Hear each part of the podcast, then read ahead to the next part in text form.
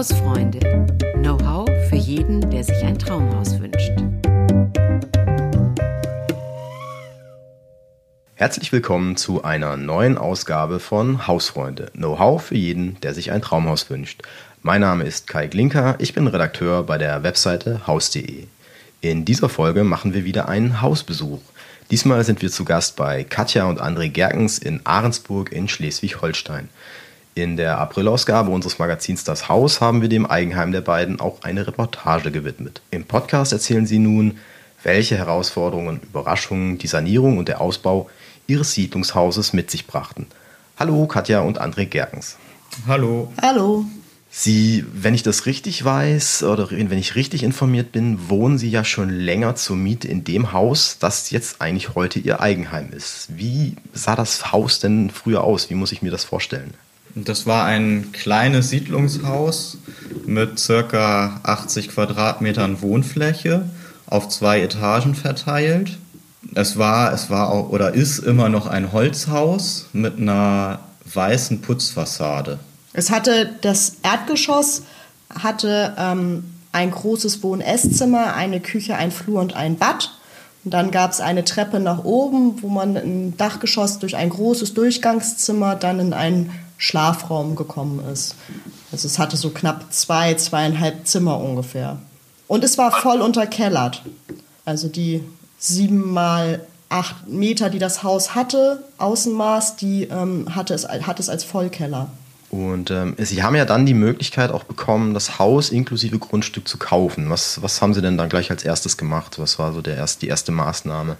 Ähm, als erstes haben wir eine Architektin kontaktiert, die Julia Dörmann. Die hatte ich mal bei einem Spaziergang hier durch die Siedlung entdeckt. Da hatten andere Hausbesitzer, die auch ein altes Siedlungshaus hier in unserer Gegend gekauft hatten, das sah mir immer abbruchreif aus und die haben das saniert. Und da stand ein Schild, das habe ich Jahre vorher mal fotografiert in so einem Anfall von Wahnsinn. Und ähm, das ist mir in den Kopf gekommen, als klar war, wir könnten das Objekt kaufen und wir haben dann Julia Dörmann kontaktiert, dass sie uns eine Einschätzung darüber gibt, ob das Haus überhaupt zu sanieren ist, ob das mit unseren Wünschen übereinstimmen könnte und ähm, was denn so an Kosten auf uns zukämen.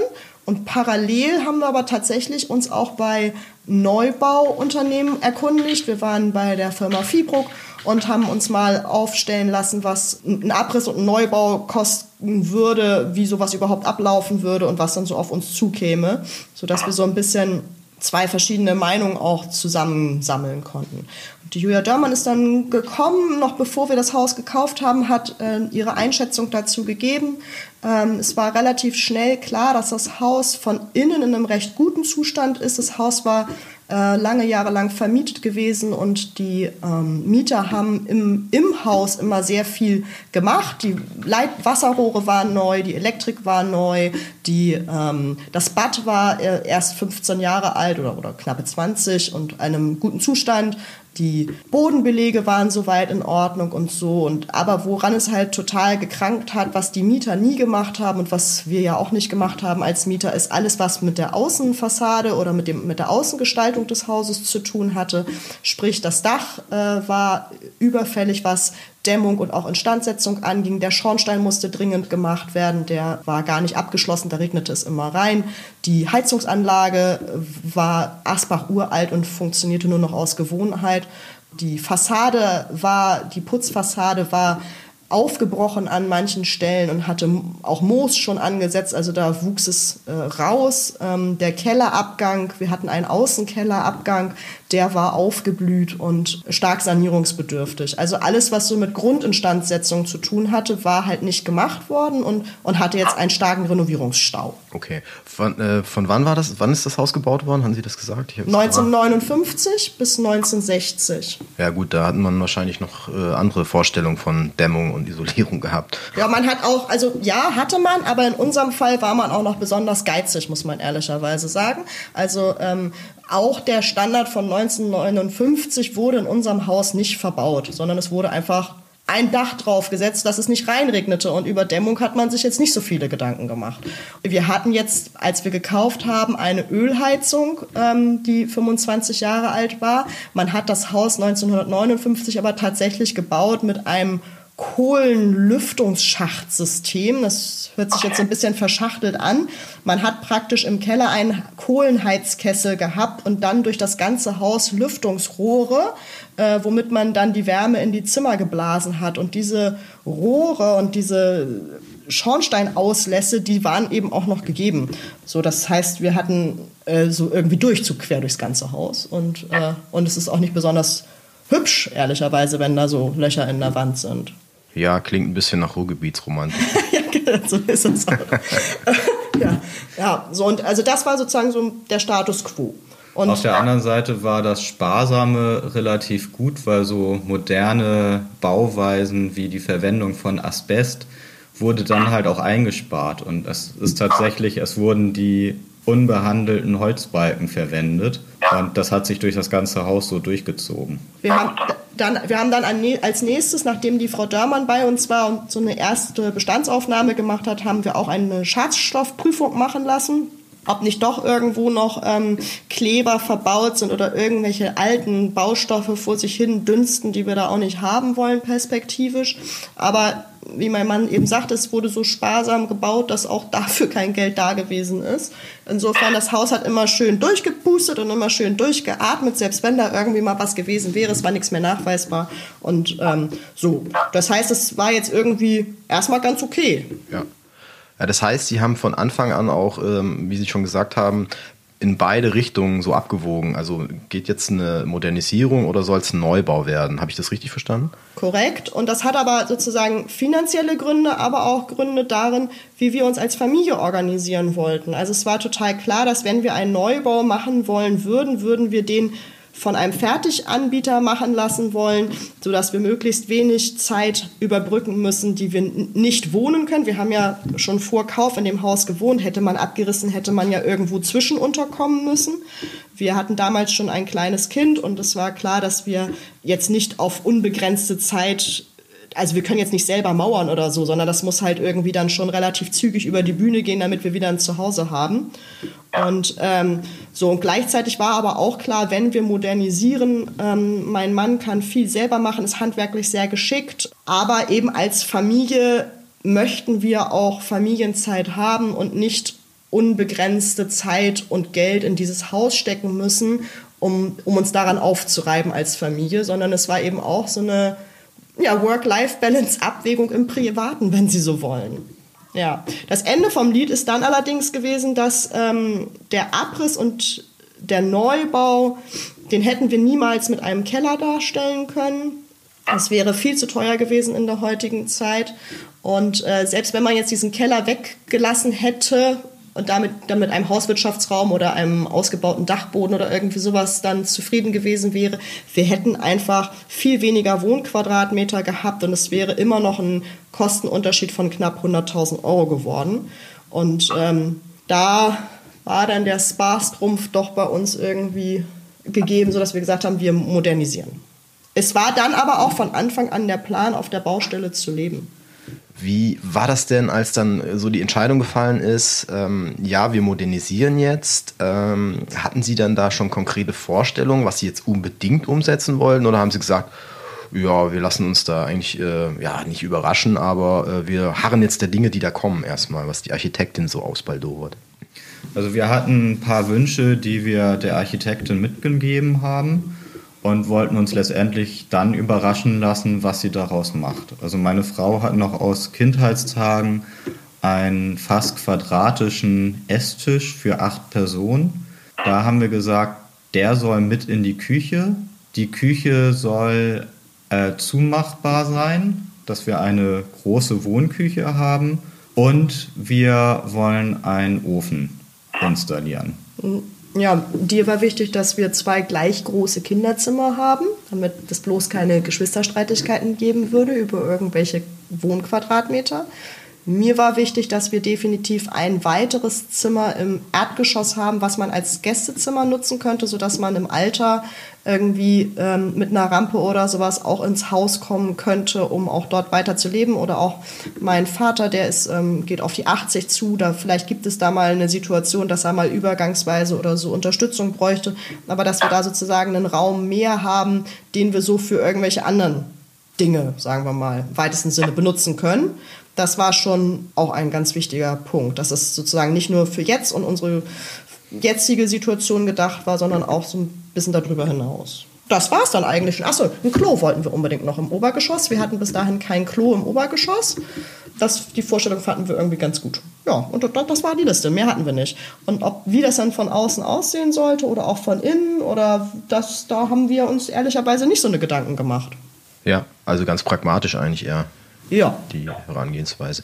Ja, aber wenn ich jetzt ähm, die Bilder, die ähm, wir werden die Reportage werden wir ja auch verlinken auf der Homepage und in den Show Notes. Das ist ja alles umgesetzt worden, soweit ich das sehe, oder? Ja, ja, genau. Ja, richtig. Das war auch dann ein Grund, warum wir uns für diesen Entwurf entschieden haben. Also die Architektin hat mehrere Entwürfe gemacht. Äh, in allen Entwürfen konnte sie alle diese Sachen umsetzen. Ähm, wir waren sehr froh, dass wir nicht irgendwelche gestalterischen oder sonst wie Vorgaben gemacht haben, weil sie hat uns in vielen Dingen auch im positiven Sinne überrascht. Ähm, wir hätten zum Beispiel, wenn wir selber geplant hätten, wären wir niemals auf die Idee gekommen, das Treppenhaus zu versetzen. Wir hatten ja. im alten Haus eine Hühnerleiter runter in den Keller in so einem winzig kleinen Verschlag. Also man machte die Tür auf und fiel praktisch auf die Hühnerleiter. Das äh, ja, war jetzt nicht so komfortabel, das hat uns aber irgendwie in dem Sinne auch nie so wahnsinnig gestört. Und ähm, sozusagen, dass sie gesagt hat, wir planieren den Außenkellereingang und machen dafür ein voll, voll funktionsfähiges Treppenhaus von ganz oben nach ganz unten durch und nutzen damit dann auch den alten Außenkellereingang weiter und haben dann da nochmal einen weiteren Vorraum zur Abstellfläche.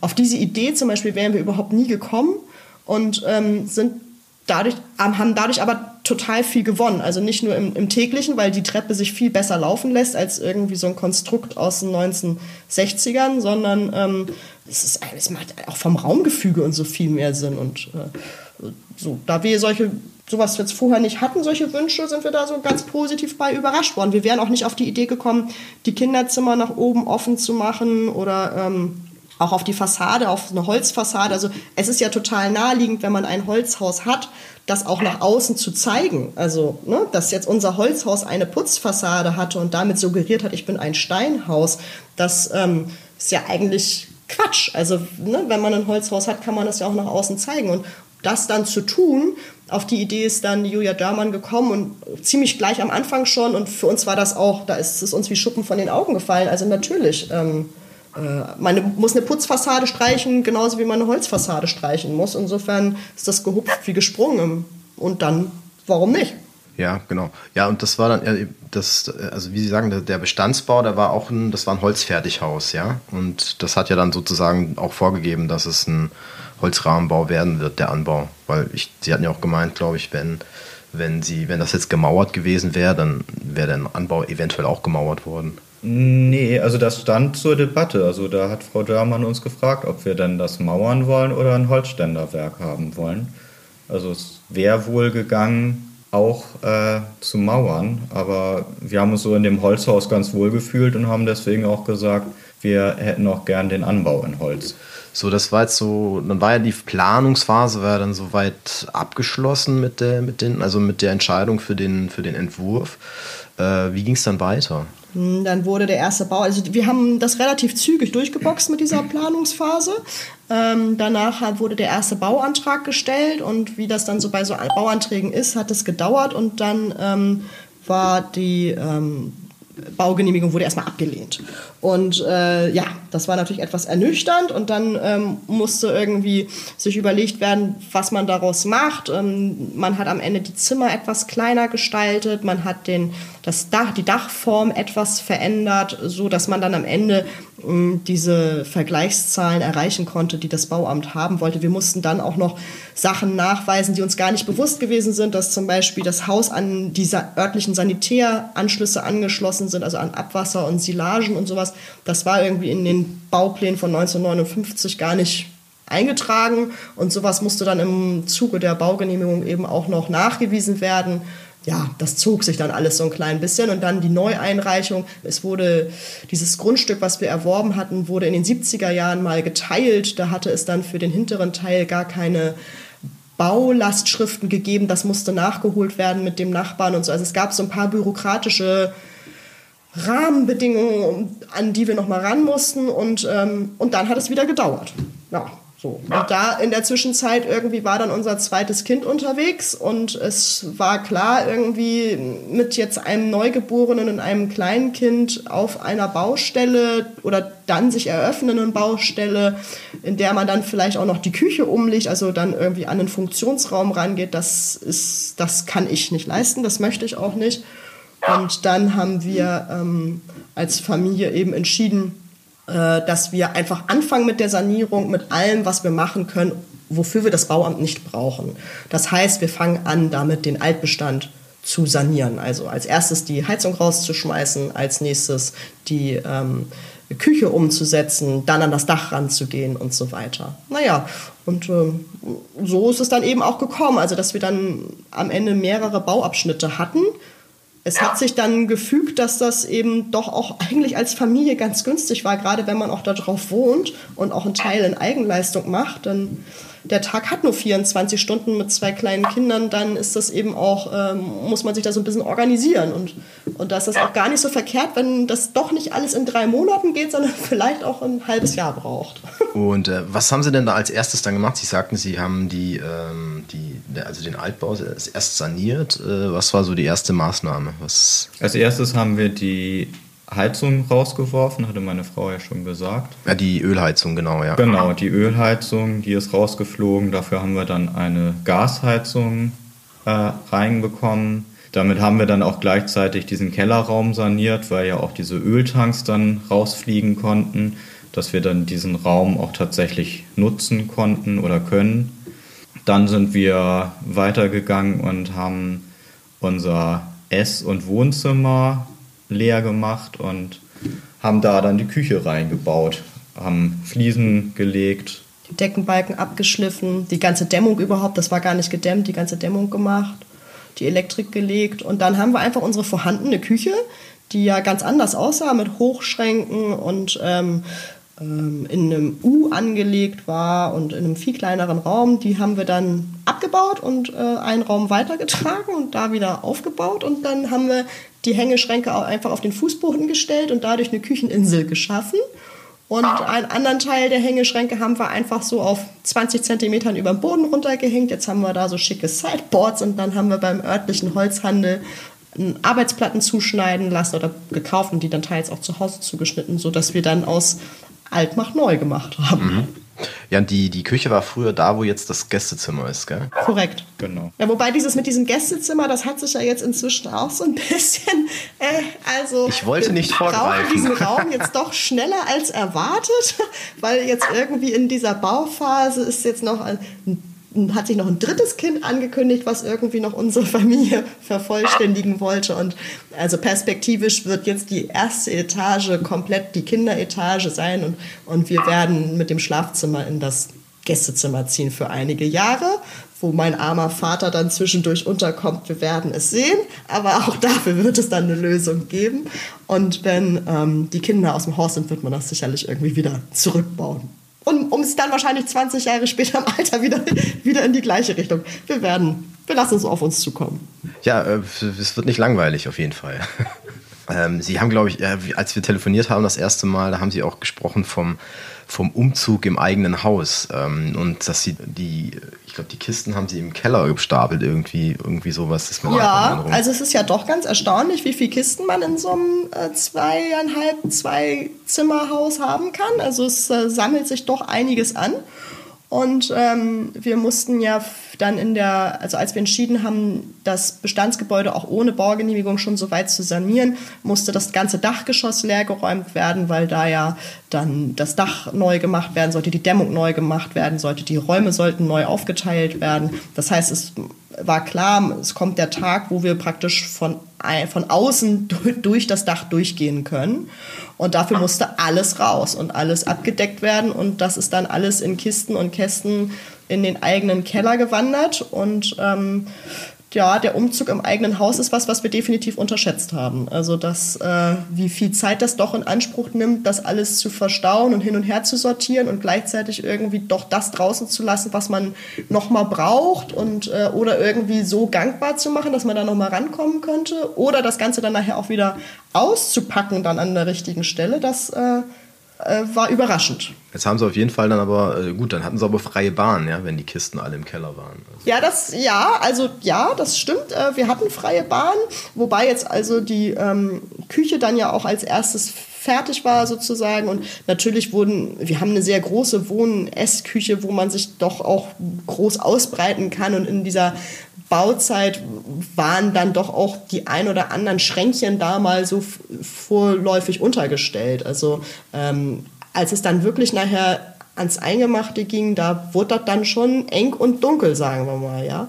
Also irgendwann, ähm, als dann klar war, die Baugenehmigung ist doch gekommen und dann ging es mit großen Schritten auch gleich weiter, dass man dann das Bestandshaus saniert hat und gleich im Anschluss äh, auch dann mit dem Tiefbauarbeiten anfing und dem Aushub und um eben dann diesen Anbau zu machen. Und das hatte eben aber auch zur Folge, dass äh, unsere Hauseingangstür, die früher in unser heutiges Wohnzimmer führte, die musste dann ja lahmgelegt werden und stattdessen musste mit einer großen Kreissäge an die Seite des Hauses ein Loch gesägt werden, damit wir weiterhin eine Ausgangstür haben. Ja. In diesem Zuge mussten wir natürlich noch mehr Kisten wieder einpacken und es ist also ist ganz erstaunlich, wenn man denkt, man hat alles schon eingepackt, wie viel man doch immer noch irgendwo einpacken muss.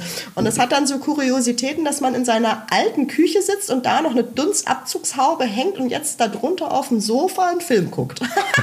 und dann ist dann nachher dieses Küchenwohnzimmer ist dann auch irgendwann Garderobe und dann ist es irgendwann auch noch Abstellraum und eigentlich kann man von der Tür nur noch aufs Sofa knallen. Aber das, auch das kann man überstehen. Das ist, äh, man muss das mit Humor nehmen.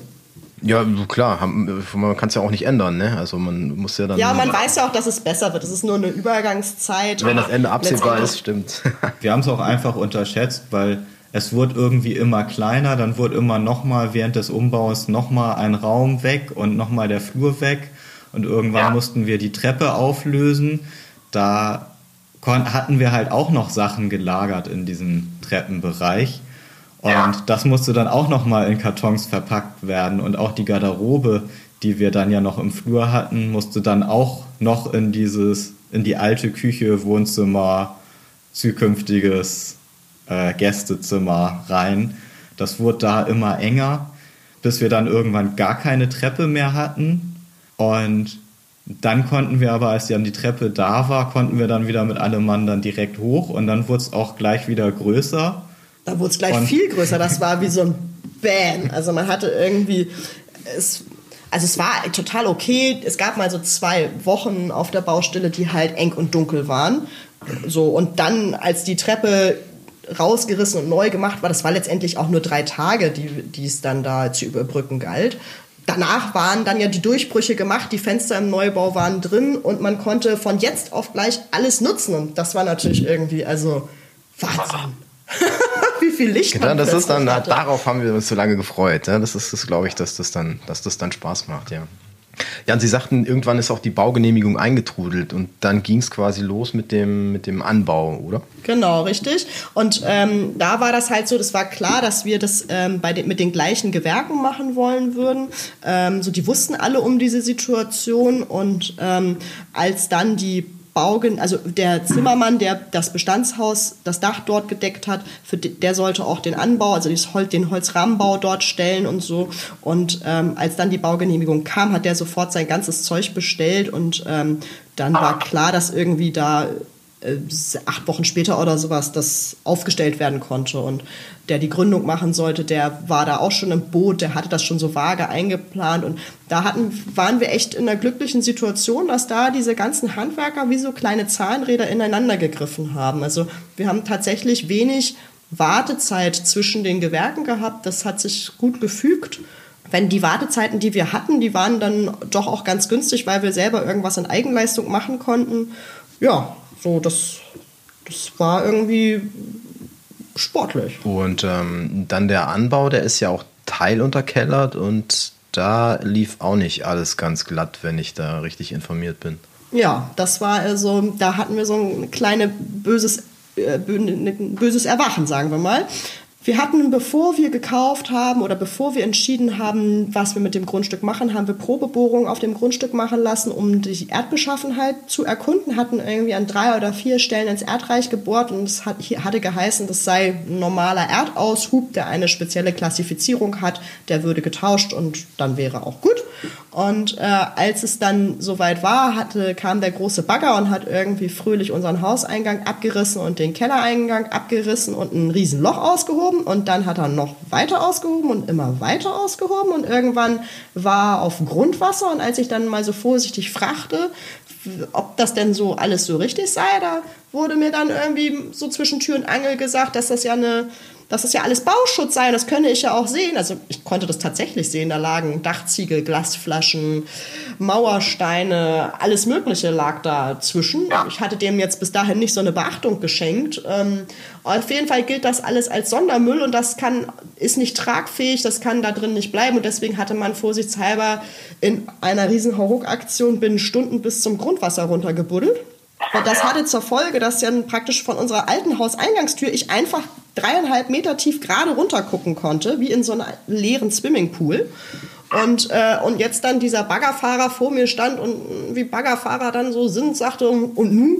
Ja, und nun? Also, was soll man dazu sagen? Man kann ja jetzt schlecht so ein dreieinhalb Meter tiefes Loch da lassen, wo eigentlich die Haustür ist. Loch ist fertig. ja, genau. Er hatte seinen Auftrag erfüllt. Ähm, so, und da war dann irgendwie klar, dass ähm, wir haben ein Defizit von knapp 20.000 Euro zu begleichen an Füllsand und Rüttelmaßnahmen und äh, sonstigen Abfuhrsachen. also allein dieser ganze Müll hat irgendwie 7.500 Euro gekostet. Das war unfassbar teuer. Und dann war klar, wir hatten eine Pufferreserve in der Kalkulation gemacht von so knapp 20.000 Euro, weil wir gesagt haben, wir können viel selbst, aber wir wollen vielleicht auch nicht viel selbst und wir wollen nach hinten raus so ein bisschen vielleicht dann doch den Maler beauftragen oder so, wenn die Kräfte schwinden. Und äh, in dem Moment war halt sofort klar, das war's. Also wir ähm, werden das alles ausgeben müssen und wir werden den Bau stemmen können, aber müssen eben selber ranrucken. Und das war ein in dem Moment tatsächlich haben wir das in dieser Tragweite noch nicht so ganz kapiert, ehrlicherweise. Wenn wir das geahnt hätten, was das mit Kräften macht und wie viel Zeit Dinge auch brauchen, wenn wir das uns in der Sekunde schon hochkalkuliert hätten, ich glaube, dann wären wir schreiend ums Haus gerannt. Aber das war dann erstmal so, dass man dachte, nee, es muss jetzt irgendwie einfach vorangehen, schütte das Loch gefälligst zu und über alles andere machen wir uns dann später Gedanken. Und das war für unser Seelenheil ganz gut für das Konto so semi. Und jetzt, ähm, es hat sich dann halt rausgestellt, dass dann so gemacht wurde und wir eben viel mehr in Eigenleistung machen mussten als, als geplant. Und ja, gut, das bleibt ja dann nicht aus. Ne? Was haben Sie denn dann letztlich alles in, in Eigenleistung erbracht? Äh, wir haben die Bodenbelege komplett selber gemacht. Ich habe die Elektrik komplett selber gemacht. Ähm, wir haben die Rigipsarbeiten bis auf die Schrägen selber gemacht. Ja, Malerarbeiten haben wir auch gemacht. Wobei Malerarbeiten, das hört sich jetzt immer so ganz easy an. Und wie, wenn man so aus so einer Mietswohnung kommt, wo man mal ein Zimmer streichen musste oder so, ist das ja auch irgendwie nicht so ein Hexenwerk. Was wir irgendwie bei Malerarbeiten komplett unterschätzt hatten, ist, dass diese ganze Verputzerei einfach ewig lange dauert. Einfach auch, weil dieses Zeug halt immer zwischendurch trocknen muss. Dann schleift man das wieder, dann schmiert man wieder da drauf rum, dann schleift man das wieder, dann schmiert man vielleicht nochmal drauf rum und so, bis man überhaupt an dieses Gestreiche kommt. Da ist ja schon mal eine Woche um. Und da hat man ja noch überhaupt nichts gestrichen.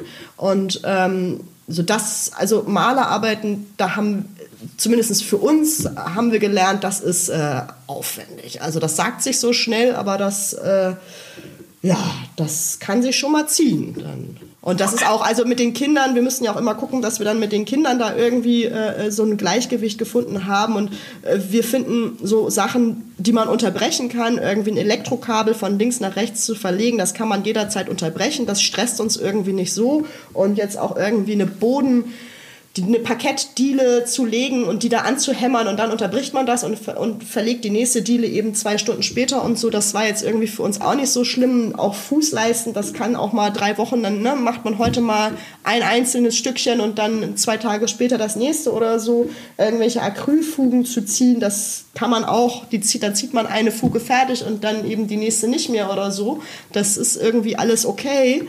Aber diese Verputzerei, das hat uns halt mit dem Leben mit Kind schon echt zugesetzt, weil das Zeug wird einfach trocken und dann kann man es nicht mehr benutzen. Das heißt, man muss halt, äh, wenn man das angefangen hat, muss man es durchziehen. Und das ist schon manchmal nicht so ganz einfach, wenn man so wahnsinnig kleine Kinder hat. Also da ist man dann auch schon mal als Frau alleinerziehend. Oder eben man muss als Familie gucken, dass man da Ausweichmöglichkeiten findet. Also problematisch sind da der Fliesenkleber, den muss man halt, da muss man einfach durchziehen und auch beim Verputzen, da muss man auch durchziehen.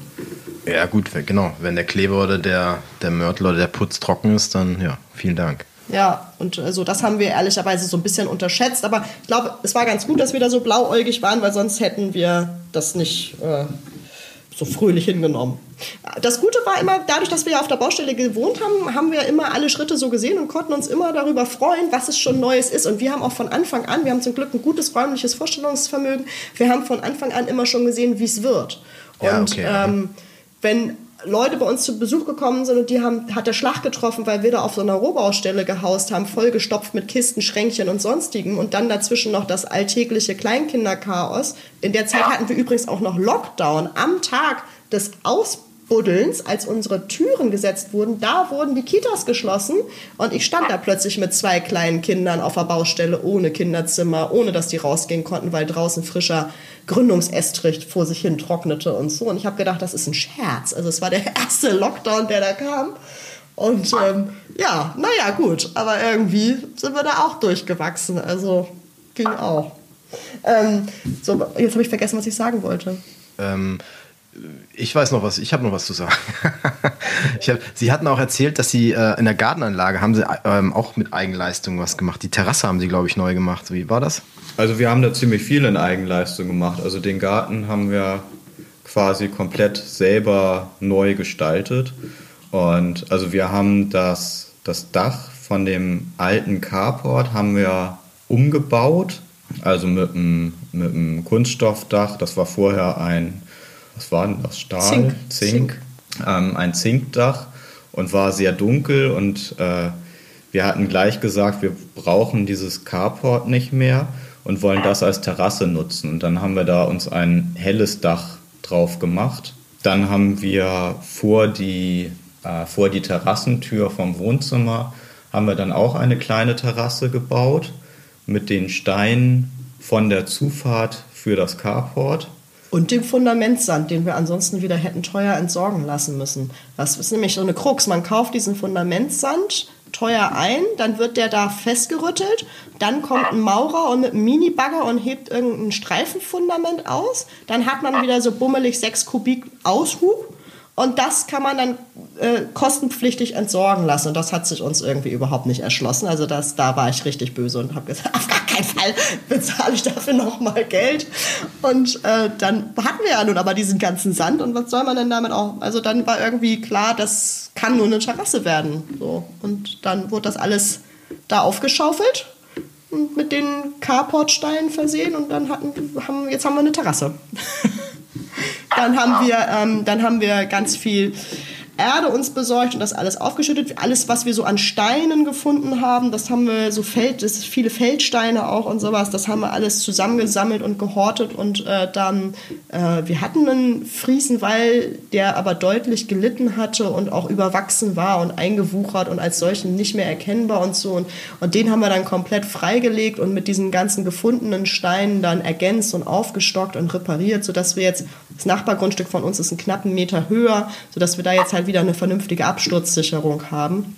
Und ähm, dann haben wir ein paar Bäume gefällt und weil wir Bäume gefällt haben, ist uns dann auch aufgefallen, dass wir Holzunterstände brauchen, wo wir dieses ganze Holz überhaupt unterlegen, was ja auch ganz günstig ist, wenn man einen Ofen hat. Also es war dann irgendwie, wir sind dann so wir haben den Garten komplett umgestaltet, aber wir haben alles so genutzt, wie wir es hatten. Wir haben eigentlich keine weiteren Pflanzen gekauft, sondern wir haben irgendwie unsere vorhandenen Pflanzen hatten wir, bevor der Bagger kam, in Blumentöpfe geschaufelt und der Bagger hatte dann auch den Taufbaum unseres Sohnes in so einer Hauruck-Aktion einmal rausgehoben und irgendwo anders reingehoben und das fanden wir dann eigentlich nicht so glücklich und haben den dann nochmal wieder ausgebuddelt und an eine andere Stelle gesetzt. Und also wir haben halt irgendwie viel Zeug von links nach rechts, von rechts nach links gerödelt und ähm, da aber nichts für bezahlt, weil das alles in Muskelkraft passiert ist und wir eben das genutzt hatten, was wir schon hatten. Es sah zwischendurch sehr chaotisch aus, muss man zurückblickend sagen, wenn man auf die Fotos guckt, weil ähm, ja irgendwie überall immer so Haufen waren, so ein Sandhaufen und ein Blumenhaufen und dann Kinderspielzeughaufen Kieshaufen. Kieshaufen. Wir hatten, wir mögen gerne Haufenbildung und das haben wir dann so Stück für Stück aufgelöst. Achso, und das, was wir nicht hatten tatsächlich, also das Stichwort Kies, in so einem Garten, da macht man einfach Meter. Und irgendwie so ein Meter Rasenkantensteine ist nicht teuer, aber wenn man dann halt irgendwie äh, 50 Meter braucht, dann ist das schon wieder viel Geld, was man da auf hinlegen soll. Und, und das alles irgendwie nur für Steine. Und da haben wir ähm, dann so rumgeguckt, wo wir irgendwie was ergattern können und haben sehr viel zu verschenken eingesammelt, was andere Leute entsorgt hätten und die dafür hätten auch Entsorgungskosten bezahlen müssen. Da gab es viele dankbare Geister, die uns dann ihr Zeug aufs Grundstück gekippt haben und wir haben das dann ganz nachhaltig weiterverwendet und Kosten und Ressourcen schon für uns alle untergebracht. Und deswegen haben wir letztendlich für den Garten und für den Kiesrandstreifen und das alles, was so dazugehört, nichts bezahlt. Ja, das ist auch. Also wie, ich bin ja auch ein Freund davon, das alles nochmal neu, neu zu oder weiter zu verwenden, wenn man da nichts Neues kaufen muss. Ne? ja, also wir sind davon Freund, aber man muss auch aufpassen, dass man sich dann nicht vermüllt, sagen wir mal. Ja, natürlich. Ja. Ist, ja. Also man muss schon einen Plan haben, was man da macht. Und äh, wir hatten dann halt am Ende, nachdem der, wir haben gesagt, wir machen erstmal das Haus von innen, dass das soweit alles okay ist. Und damit haben wir ganz 2020 rumgebracht. Und dann als 2021 anfing, dann haben wir gesagt, okay, wir gucken jetzt irgendwie auf die linke Seite des Gartens und wir arbeiten uns einmal im Kreis. Und es dauert halt dann so lange, wie es dauert. Und auch wenn uns jetzt die rechte Seite besonders stört, wir bleiben bei dem Plan, wir fangen links an und arbeiten uns einmal rundrum. Und ich glaube, so straight mit sich selber zu sein, diesen Plan zu haben und ihn einzuhalten, das äh, hat auf jeden Fall geholfen, fertig zu werden. Ja, vor allem das, wie Sie auch schon sagen, wenn, wenn, man darf da nicht anfangen zu sagen, ja, das brauchen wir jetzt vielleicht nicht gerade, aber vielleicht später nochmal. Also wir legen es jetzt mal dahin. Ja, das kann man machen und dann muss man aber auch irgendwann sagen, so, die Ecke ist jetzt bebaut, wo ich das eigentlich hinhaben wollte und ich habe es nicht benutzt und jetzt darf es dann auch gehen. Das ist okay. Also wir haben zum Beispiel, da haben uns viele für belächelt, wir haben zum Beispiel, als die Fassade gemacht wurde, das ganze Verschnittholz gesammelt und äh, haben das auf so einer Europalette quer durchs ganze Grundstück gekarrt. Und am Ende des Tages hat mein Mann da draus halt noch den Müllunterstand gebaut. Also auch das, äh, man hat ja irgendwie so Tonnen, wo man dann hin muss. Und wenn man dann so ein schönes puristisches Haus hat und da steht dann so eine gelbe Punkttonne vor. Das sieht einfach doof aus. Und äh, dann ähm, haben wir aus diesen Reststücken halt auch tatsächlich noch mal was gemacht und so. Weil Sie jetzt gerade die, die Holzfassade erwähnen, das war, glaube ich, auch äh, dieses Cape Cod Holz, was Sie da verwendet haben. Da haben Sie auch, glaube ich, keine Kompromisse gemacht, oder? Nein, wir haben keine Kompromisse gemacht. Ähm, wir hatten die kuriose Situation, dass das Holz, also wir hatten uns über die Farbe abgestimmt. Wir hatten, sind ja zwei verschiedene Farben, einmal Kaminrot im kompletten Bestandsgebäude und im Obergeschoss des Anbaus. Und Sandelholz heißt die Farbe im Erdgeschoss des Anbaus, sodass man sozusagen optisch die verschiedenen Ebenen sehen kann. Und ähm, wir hatten das dann auch so bestellt und der Zimmermann hat das auch so bestellt, aber irgendwie ist dann grau geliefert worden und äh, in rauen Mengen und ähm, an sich auch ein schöner Ton, aber wir haben dann gesagt, nee, äh, wir hatten uns jetzt auf Rot geeinigt und das hätten wir dann bitte gerne auch. Und da mussten wir halt auch ein bisschen auf die Fassade warten, weil dieses Holz wird immer aus Kanada importiert. Naja, und bis so ein Frachter über den Atlantik kommt, das braucht halt auch einen Moment. Dann ist diese Fassade unterwegs nochmal geklaut worden beim ähm, Händler des Vertrauens vom Hof runter. Das heißt, wir mussten dann nochmal wieder drei Monate auf die Fassade warten. Und ähm, ja, letztendlich waren wir in der Zeit mit Innenausbau beschäftigt und die Fassade ist ja auch irgendwie nur noch draußen. Das stört auch nicht, wenn man dann drinnen schön wohnt. Man selber guckt ja raus, sieht das Elend nicht so. Also das war irgendwie okay. Das ist ja das Letzte, was dann gemacht wird, einfach. Ne? Also. Ja, genau. Wenn man sich jetzt den, äh, den Bestandsbau, Sie hatten auch gesagt, der war ja, von der Größe überstaubar. Äh, und durch den Anbau haben Sie die Wohnfläche ja deutlich vergrößert. Ist das richtig? Ja, wir haben uns mehr als, wir haben uns fast verdoppelt, äh, sozusagen was die Wohnfläche angeht. Und dann haben wir halt auch noch sehr viel Nutzfläche dazu gewonnen. Also wir hatten vorhin schon mal den kleinen Kellervorraum, den wir geschaffen haben, ähm, die Galerien der Kinder, das ist ja Nutzfläche da oben, dieser Stauraum. Und ähm, ja, dadurch, wir haben einen innenliegenden Kleiderschrank ohne Fenster, das ist auch eine Nutzfläche, aber so ein Raum, der sozusagen wie ein begehbarer Kleiderschrank ist, das ist schon Gold wert. Das, äh, ja, da haben wir schon sehr gewonnen, auf jeden Fall. Wenn man jetzt, was war denn so die größte Baustelle im Haus selber? Also was war, was war denn da? Also, weil wir hatten jetzt gerade die, der Tiefbau war jetzt nicht ohne, ähm, da mit der Baugenehmigung am Anfang. Es gab es auch immer die ein oder andere Überraschung. Gab es denn sowas auch im Haus, sag ich jetzt mal? Wir haben in, eigentlich haben wir im Haus selber keine Überraschungen. Ja, doch, der Kamin. Der Kamin war im Haus nochmal eine Überraschung. Das hatte aber weniger mit dem Kamin zu tun als mit dem Kaminverkäufer. Wir hatten uns einen Kamin ausgesucht, bevor wir gebaut haben, hatten auch mit dem Kaminverkäufer ausbaldowert, wie die Abluft nach außen zu sein hatte. Die wurde in die Grundsohle einbetoniert, sodass man praktisch kein störendes Rohr dahinter irgendwie noch hatte. Und als es dann soweit war und der Kamin gesetzt werden sollte, äh, gab es den Kaminverkäufer nicht mehr. Und der hatte sich, äh, ja, der war irgendwie abgeraucht im wahrsten Sinne des Wortes und damit auch unser Kamin. Und das war natürlich so ein bisschen ärgerlich, weil nun alle Gewerke parat standen, irgendwie das zu bauen und, äh, und ja auch ein Loch in der Betonsohle war und kein Kamin. Aber da, wir hatten ganz klare Vorstellungen von dem Teil, wie das aussehen sollte. Und äh, als wir unser Leid dem Bezirksschornsteinfeger klagten, sagte der, oh, er hätte so ein Teil und wir könnten uns das mal angucken kommen. Und äh, dann sind wir dann irgendwie ein, zwei Tage später tatsächlich zu dem hingefahren. Der hatte ein ähnliches Modell, also was von der Optik auch so war, wie wir uns das vorgestellt hatten. Letztendlich ist das Teil sogar viel besser, als das wir uns ursprünglich ausgeguckt hatten, haben wir inzwischen in der Benutzung festgestellt. Es, äh, und es hat sich auch herausgestellt, so wie wir den Kamin mal geplant hatten, hätten wir den im Leben nicht abgenommen gekriegt. Äh, also es hat sich dann doch glücklich gefügt. Man konnte die Rohsohle zu äh, betonieren und ähm, wir haben jetzt einen schönen, funktionstüchtigen Ofen an einer anderen Stelle, aber es passt schon. Äh, warum wäre der denn nicht abgenommen geworden? Der wäre, also nach Hersteller, wir haben inzwischen gelernt, es gibt Herstellerangaben und es gibt gesetzliche Grundlagen. Und das geht nicht unbedingt Hand in Hand. Also wenn der Hersteller sagt, Sie können das Viech 20 Zentimeter vor die Wand stellen, dann gibt es aber gesetzliche Brandschutzbestimmungen, die dem nicht immer unbedingt so zustimmen. Wir haben Kunststofffenster und ähm, die Sorge des Schornsteinfegers wäre gewesen, dass durch den Temperaturunterschied des Ofens und der Glasscheibe im Winter das Glas springen würde. Der Fensterbauer hat viel mehr Sorge, dass bei 120 Grad der Rahmen schmilzt. Insofern ähm, wäre uns das niemals abgenommen worden.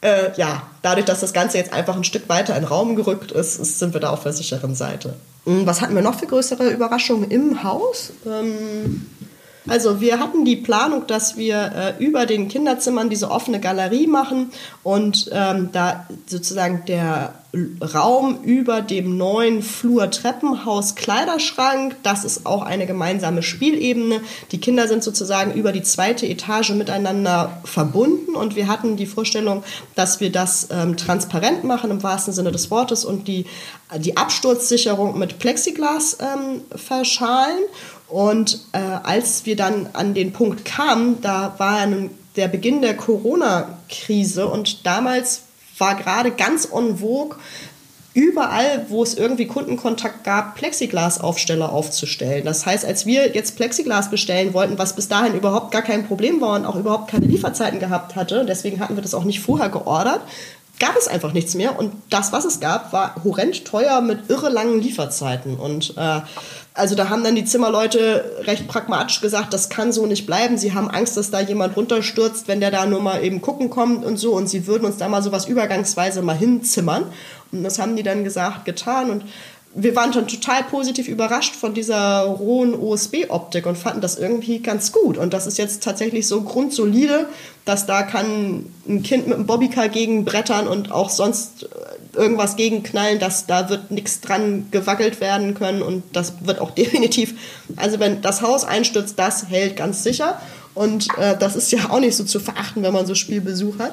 Insofern ähm, hatten wir dann, nachdem wir dieses rohe OSB da oben gesehen haben, plötzlich auch die Idee, dass wir einfach auch diese Zwischenwand roh lassen und das dann so als gestalterisches Element eben auch nehmen. Und ähm, es hat am Ende auch natürlich Kosten gespart, weil wir keinen Rigips und kein Verputzen brauchten.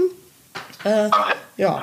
Und die Idee ist aber sozusagen oben eben so, dass man, wenn die Kinder sich gegenseitig nicht mehr so leiden können oder eben auch einfach mal ihre Privatsphäre brauchen, ist es alles spiegelverkehrt angelegt, ähm, sodass man mit relativ wenig Aufwand diese jetzt halb offene Wand nach hinten raus schließen kann und dann eben äh, jeweils zwei Kinderzimmer hat mit den darüber liegenden Galerien. Und dann können wir auch gerne nochmal über irgendwelche transparenten Lösungen reden. Vielleicht soll es dann auch die Strickleiter sein. Mein Mann träumt von irgendwie einem Netz, was über das Kinderzimmer gespannt wird, wo man dann so abhängen ah, kann. Aber schön, ja. das, das ist so Zukunftsmusik, über die können wir uns dann unterhalten, wenn es soweit ist. Ja, da ist dann oben, wo die Kinderzimmer sind, da schließt auch ihr, ähm, ihr Homeoffice dran an, gell?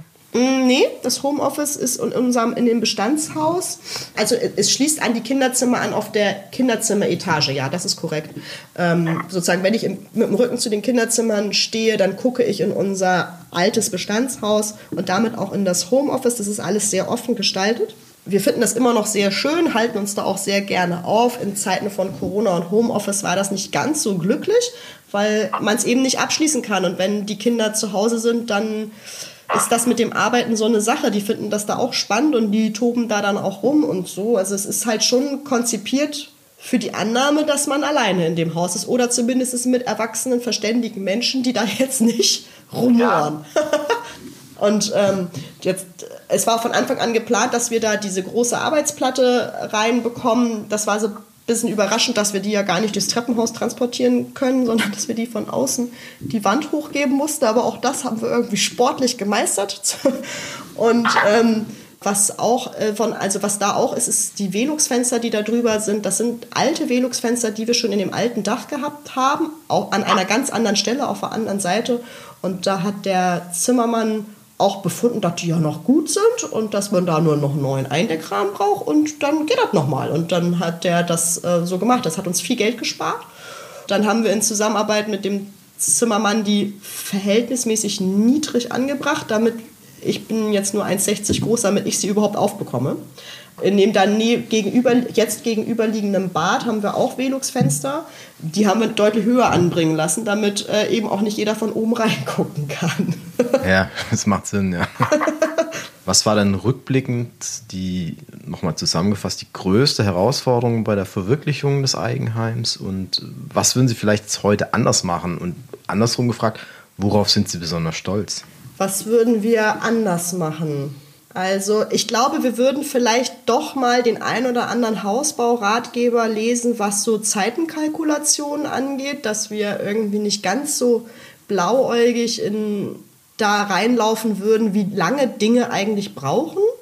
Äh, das hat in unserem Fall den positiven Effekt gehabt, dass wir uns die Laune haben nicht verderben lassen, aber ich glaube, es ist doch sinnvoll, sich da ein bisschen besser drauf vorzubereiten das würde ich auf jeden Fall anders machen. Ich glaube, jetzt, jetzt wenn man so weiß, mit irgendwie der Energiekrise und äh, dass Gas nicht mehr das Mittel der Wahl ist und so, würde man vielleicht auch eher einen wasserführenden Kamin installieren, dass wenn man halt, es hat sich auch herausgestellt, dass wir die totalen Feuerteufel sind, also auch schon vor der Gaskrise hat sich herausgestellt, dass wir das Ding eigentlich in den Wintermonaten jeden Abend anhaben, weil wir es einfach schön finden und ich glaube, wir würden jetzt eher ähm, was Wasserführendes nehmen, damit wir, wenn wir ihn betreiben, eben auch da die größtmöglichste Energie mit rausziehen. Es gibt Arbeiten, von denen wir gelernt haben, dass wir sie können, dass sie uns aber keinen Spaß machen. Und ich glaube, wenn wir das vorher gewusst hätten, dann hätten wir vielleicht manches auch ein bisschen anders entschieden, dass wir irgendwie mal was abgegeben hätten oder das irgendwie eine andere Priorität bekommen hätte oder so. Was war das zum Beispiel? Also zum Beispiel ähm, haben wir ja den Garten selber angelegt und dafür ja Erde hin und her rächen müssen unser, der eigentliche Untergrund bei uns ist sehr lehmig. Das heißt, die Erde ist extrem hart und, und wirklich schwer hin und her zu schaffen.